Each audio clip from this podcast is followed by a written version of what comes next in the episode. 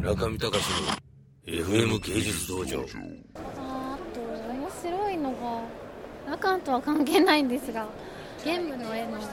竜がなんかあっちの清流の方にも竜がいるんですけどこっちも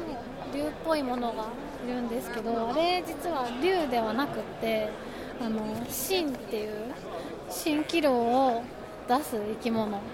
でちょっとあの竜と同じ風に同一されることもあるんですけどどっちかっていうとなんか水蛇とかタツノオトシゴとかそういうオロチとかそっち系で分けて解釈されることもある生き物です。タツって書きます。タツに虫ってタツの冠？上の方に書いて下に虫を書いて芯っていう風に言うんですけどこれあのもともとちょっと引用してる絵があってこの芯がこの今雲とかいっぱいありますよね。雲を吐いてあの楼閣が現れるっていうので蜃気楼っていうのを表した絵があるんですけどこのシーンが気を吐いて楼閣が現れるっていう蜃気楼っていう言葉のなんか元になったそのモチーフを引用して描かれた生き物です。基本的にその絵を出すっていうよりも先にその引用元の図版があって、これだったらあの今話した蜃気楼の絵はあのマニホージュマンダラっていうそういう絵があるんですけどそれを村上さんが図図録からピックアップされてそれをちょっと書き起こしてみてでよかったらどんどんこういう大きく書き起こしていくというような感じですね。大きくというか下図として書き起こしていく。から加納和信の五百羅漢図はもともとそういう元の加納和信の羅漢図っていうのがあって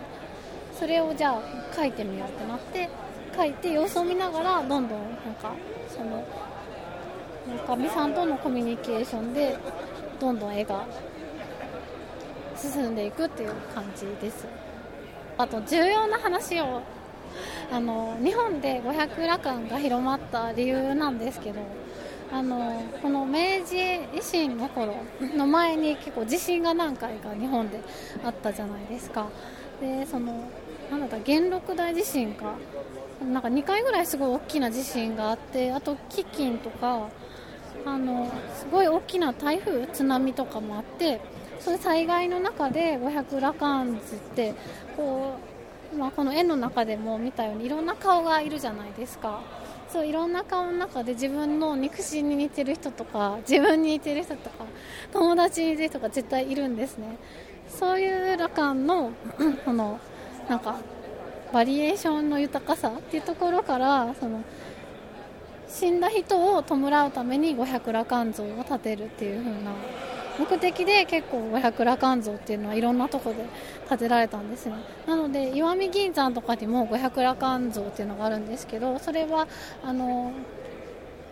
銀を掘ってた人たち堀子さんたちが 結構たくさんあの高山病かなんかで亡くなったっていうところにあの五百羅漢像を建てて弔おうということでそういう目的であの漁師さんがたくさん亡くなった岬とかにあったりとかそういうふうに五百羅漢図って結構描かれてることがあ建てられてることが多いので今回も時期的なこととかで村上さんがこのモチーフを選んだんだっていうふうにお聞きしました。中見隆の FM 芸術道場。